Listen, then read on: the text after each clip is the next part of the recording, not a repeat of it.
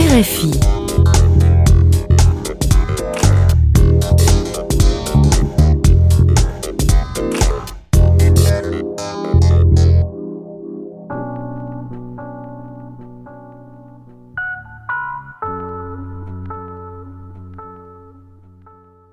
Bienvenidos a una página a la vez. Con ustedes, Ángela Suazo, como cada martes a las 6 de la tarde, con una retransmisión los miércoles a las 8 y 30 de la mañana a través de esta RFI Santo Domingo.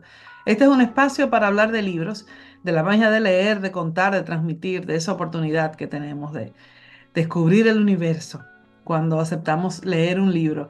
Y en esta ocasión creo que vamos a ir un paso más allá. Vamos a conversar con Natalia Beristein directora de cine mexicana, guionista, directora de casting.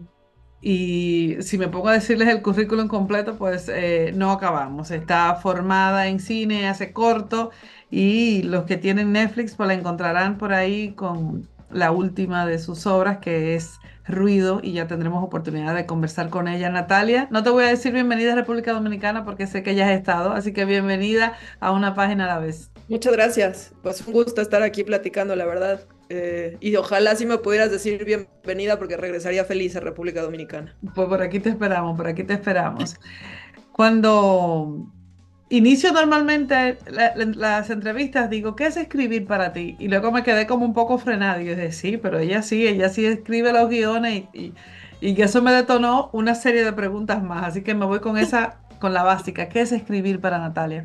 Es la columna vertebral Em, para mí, el guion, eh, en el caso de, las películas, es eso a lo que regreso eh, siempre que, dudo, siempre que, me pierdo. Eh, tengo, tengo ahí como mi, guía em, y siempre que hay, sí, como que de pronto uno oscila o las cosas cambian y eso te obliga como a tomar decisiones que no habías pensado, porque luego en, los rodajes eso sucede mucho, hay, hay demasiados imprevistos, pero siempre la posibilidad de regresar a la página y de seguir esas coordenadas que ahí están trazadas me lo hace este, vital. El cine, el cine, bueno, pues es una especie de narrativa en movimiento, ¿no? Que conjuga tanto lo visual como ese aspecto literario que, que le da forma. Y por ejemplo, me, llegó a la pregunta de ¿por qué un guion y no un libro? ¿Por qué, por, qué, ¿Por qué, un guion y no una novela? Cuando pensamos en ruido, por ejemplo. Aunque no me, todavía no me hable mucho de ruido, pero en general pensando en, en la comparación entre los dos tipos de obras. Pues digo, de entrada, en mi caso, porque yo pues vengo del mundo audiovisual, estudié la carrera de cine, eh, de hecho, hasta ruido es que ya en como mucho más de lleno el proceso de escritura. Eh, yo me especialicé en, realización y la verdad es que me daba mucho pudor la escritura. Me sentía como muy torpe y con muy pocas herramientas para entender cómo bajar eso que tenía en la cabeza al papel. Eh, y, ha, sido un proceso que he ido como eh, trabajando y desarrollando de a poco y, guiándome también mucho con, con guionistas eh, pues que se dedican exclusivamente a escribir y como aprendiendo muchos de, ellos y de ellas. Pero pues eso, eh, para mí está claro que, que hay un poder en la imagen, que hay un poder en la narrativa, por lo menos en donde yo tengo, me siento con muchas más herramientas para contar eh, las historias de, desde ahí, ¿no? ¿Lees muchos guiones? Leo muchos guiones, ya no tanto como antes, antes eh, que trabajaba mucho más como directora de casting, porque mientras empezaba mi carrera entendí que, mm, pues, que necesitaba pagar la renta y la dirección de casting me permitió eh, eso a la par de ir desarrollando mis propios proyectos. Y ahí tuve una época, varios años, de leer muchos, muchos otros guiones de, de otros compañeros y compañeras directores, pues o directoras. Em, ahora ya no tanto, ahora es más bien de pronto me buscan como para echarle un ojo a los proyectos y, darles notas o asesorías, pero la verdad es que es un proceso bien rico del que uno aprende un montón, sobre todo cuando también después tienes la oportunidad de, ver em, los, los proyectos terminados, es muy como decías hace rato, creo que el cine son muchos procesos vivos en donde va mutando de la página set, del set a la postproducción, de la postproducción a la pantalla. Em, y tener esa posibilidad de lectura de todos los procesos es muy, muy enriquecedor como directora. ¿Cómo tú sientes que, que ya que la literatura, digamos, ha, ha nutrido tu trabajo? ¿Qué te gusta leer? ¿Qué, ¿De qué dónde te alimentas? Me gustaría decir o pensar en mí misma como una buena lectora.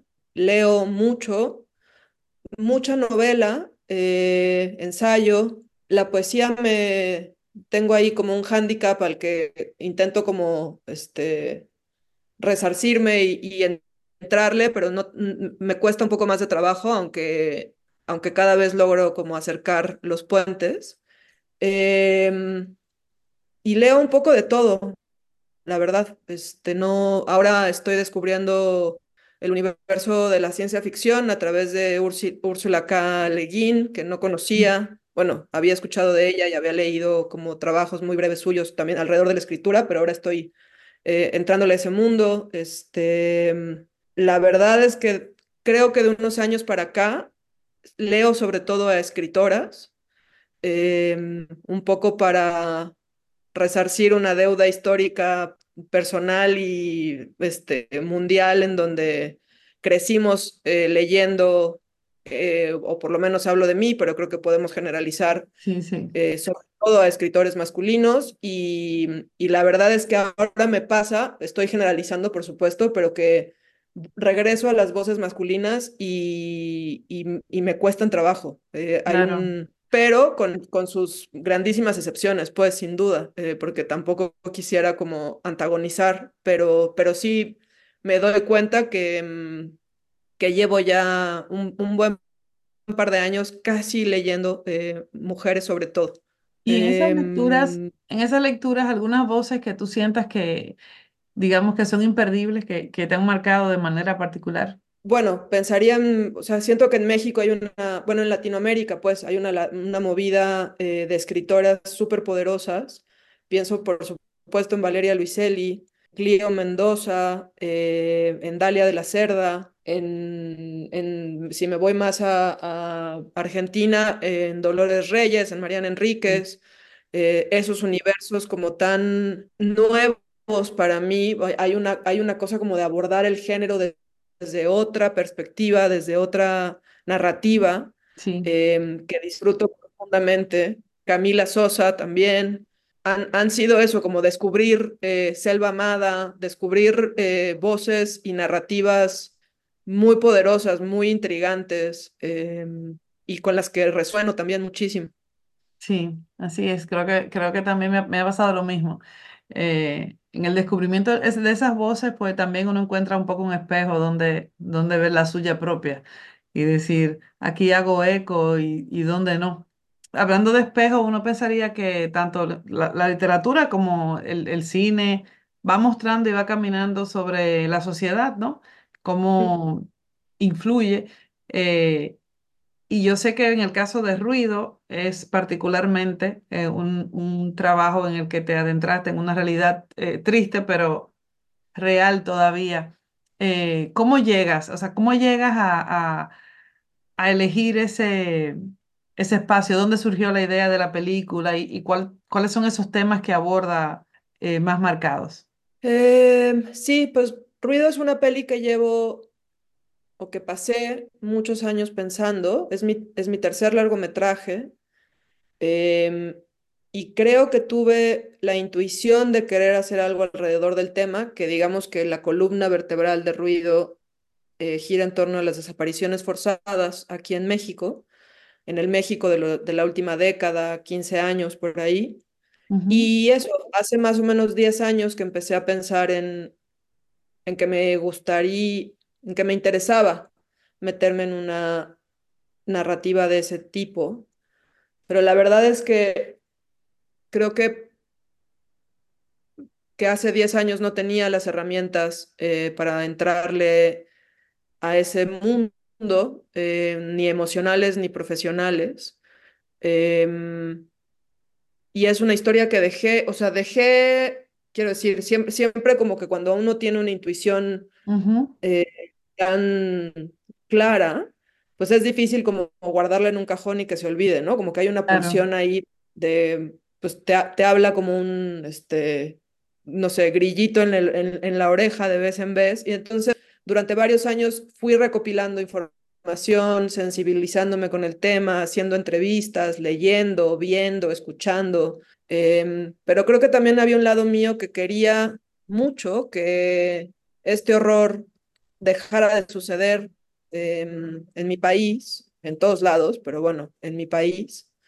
Y, resulta que no solo no dejó de suceder, sino que además se ha eh, profundizado y además ya la virulencia con la que los feminicidios y las desapariciones suceden es cada vez más inexplicable. Eh, y también en medio de todo me convertí en mamá y, y siento que al final todo, esa mezcla de todo me llevó a hace finalmente, no sé, como 2018, decir, bueno, mi siguiente película va sobre esto y entonces entré ya en una investigación mucho más direccionada de la mano de Diego Enrique Osorno, que es un periodista muy conocido, muy reconocido, eh, con mucho trabajo de campo en el tema de, bueno, en muchos temas, pero en el tema de la desaparición forzada.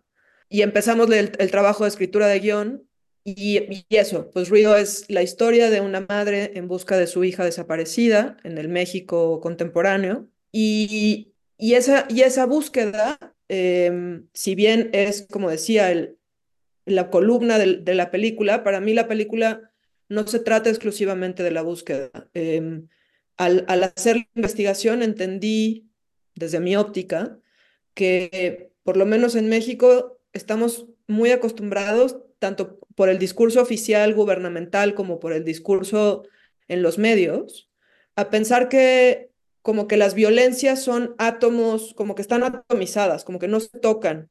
Entonces están las desapariciones por un lado y los feminicidios por otro, y el crimen organizado en, otra célula y el, la corrupción en otra y el Estado omiso en otra.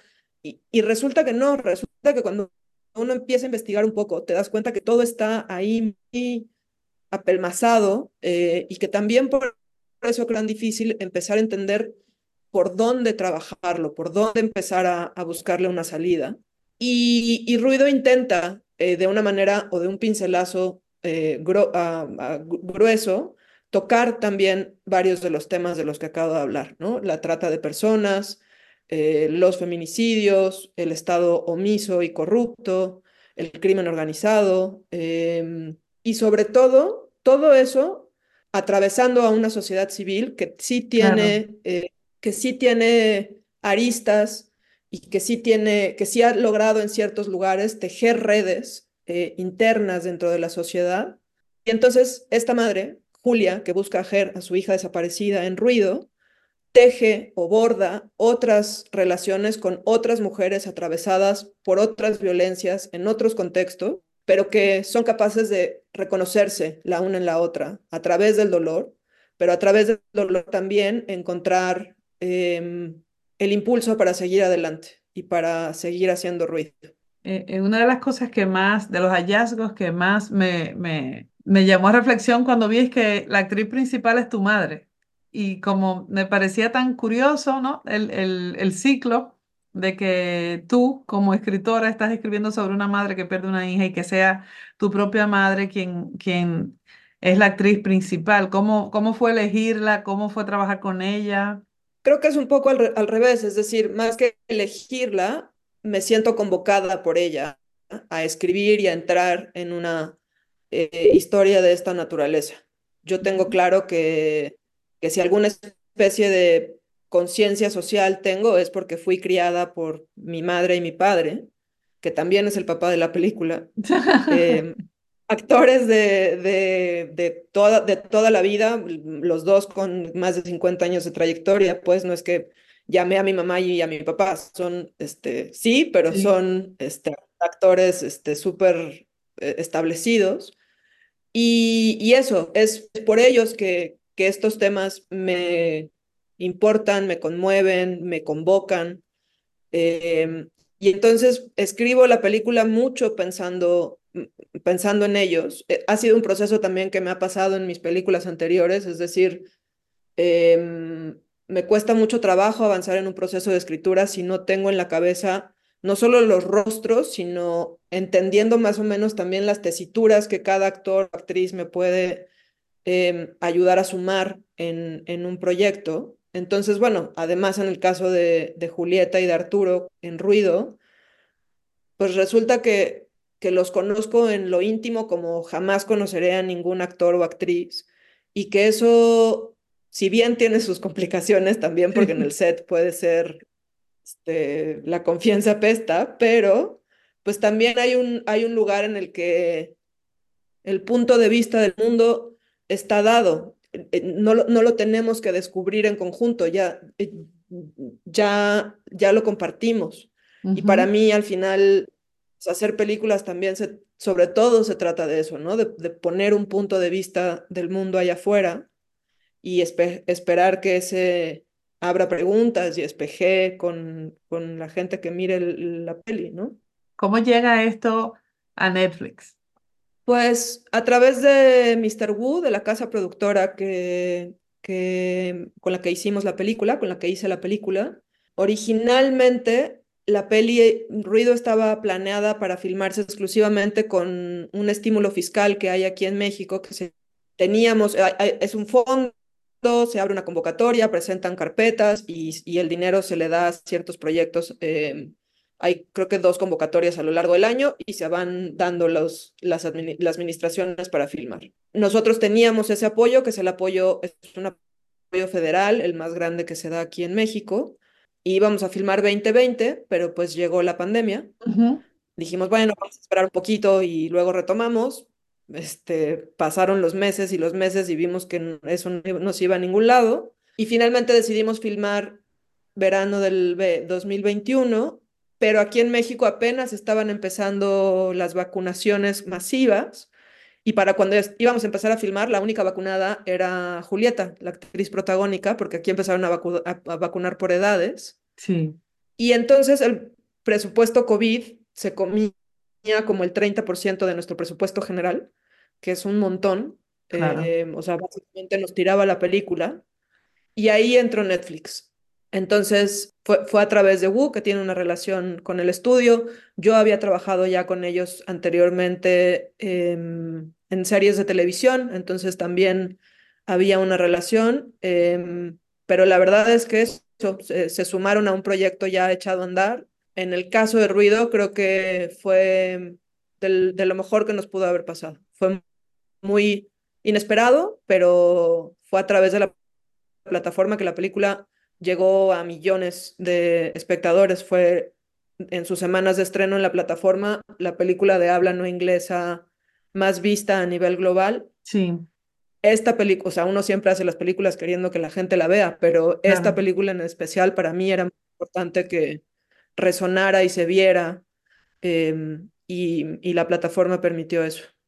Claro, pude leer en tu, en tu, en tu biografía y bueno, tengo que preguntarte porque los fans me van a decir, ella colaboró con algunos episodios de la serie de Luis Miguel, que fue por aquí muy popular, no sé, me imagino que, que allá también, pero aquí, aquí fue un escándalo. ¿Qué, qué, cómo es, cómo se siente, digamos, que trabajar dos cosas tan distintas? O sea, desde lo, lo crudo que puede ser trabajar ruido eh, y un texto que nace de, tu propia preocupación social a esta otra cara de, la moneda de las series? Pues la verdad es que es, es un respiro y, y además a mí la televisión me ha dado la posibilidad de ejercer como mi músculo directorial mucho más de lo que podría llevarme. Pienso en lo que me han llevado mis películas hasta ahora, pues hago una cada cinco años, más o menos. Entonces la televisión me ha permitido como seguir eh, trabajando y ejercitando y, además probando eso, como géneros que, que, probablemente si yo hubiera pensado en mis proyectos exclusivamente no me habrían como metido a explorar. Y ha resultado muy gozoso. Este, digo, tiene, la televisión también tiene, tiene los suyos, sin duda, pero así como aprendí en su momento que la dirección de casting me permitía pagar la renta, pues la dirección en televisión también me lo permite, a la par de seguir desarrollando mis propios proyectos en donde uno aprende como a poner su corazón de distinta manera, ¿no? Porque no quiero decir que en la televisión es solamente como eh, chamear, que decimos aquí, como sacar el trabajo y ya. Em, creo que, que hay que tomar con la dedicación y con la seriedad que, que cada proyecto necesita, pero ha sido eso, la verdad es que ha sido gratificante y, y un respiro de de pronto pues estar como tan inmersa eh, emocionalmente y cerebralmente en temas como ruido, ¿no? ¿Qué consejo tú le, tú le darías a esos jóvenes que, que quieren dedicarse al cine, que están, que están ahora recién iniciando? Nosotros que vivimos en una, en una sociedad todavía con, digamos, con la industria del cine se está sofisticando y profundizando en la última década, especialmente. ¿Qué tú le dices a esos jóvenes? Les digo que vean mucho cine, no solo cine contemporáneo, sino cine, este, lo que se les antoje, pues, pero que, que, sepan que hay un legado grande de la historia del cine detrás y que creo que el mejor, más que la escuela de cine, incluso es, y yo soy una este, fiel y leal eh, como estudiante de cine, pues lo agradezco mucho, pero siento que el mejor aprendizaje que te puede dar eh, cinematográfico es ver un chingo de cine. Y en ese sentido también, pues creo que yo diría que al final no es que sea fácil poner la cámara, eh, pero, pero puede ser muy técnico o puede ser algo que incluso decidas dejar en las manos de tu fotógrafo o fotógrafa, em, aunque para mí es siempre una conversación, pero bueno, creo que hacer películas no se trata de, de solamente de contar una historia eh, o, crear atmósferas. Em, creo que hay, pues creo que se trata de, exponer tu punto de vista del mundo y que para eso pues hace falta no nada más ver mucho cine, sino leer un chingo, em, salir y ver el mundo, abrirse a observar y a escuchar Em, eso, eso diría.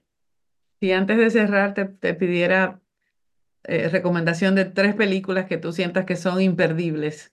Este, eh, como que eso siempre varía, varía de en qué momento de mi vida estoy. Clásico americano, em, A Philadelphia Story, em, que en español tiene un nombre rarísimo como de la pícara, no sé qué, pero A Philadelphia Story se llama en inglés y es de los 40, este, cine clásico americano, así que no falla. Eh, grandes actuaciones, grandes diálogos, en fin, e, esa me, me parece una joya. Sama, de Lucrecia Martel, cualquier cosa de Agnes Barda. Bueno, pues muchas gracias Natalia por tu tiempo, por aceptar esta conversación con una página a la vez. Te esperamos por aquí con los brazos abiertos. Espero que sea pronto que contemos con tu, con tu visita y que continúen las historias contándose a través de diferentes voces como la tuya. Muchas gracias, Ángela. Qué chido platicar contigo. Bueno, finalizamos esta entrega de una página a la vez. Con ustedes estuvo Ángela Suazo. Recuerda que cada semana nos encontramos aquí los martes a las 6 de la tarde y tenemos una redifusión los miércoles a las 8 y 30 de la mañana a través de RFI Santo Domingo. Este episodio estará disponible en todas las plataformas de podcast. Síganme y hasta la próxima.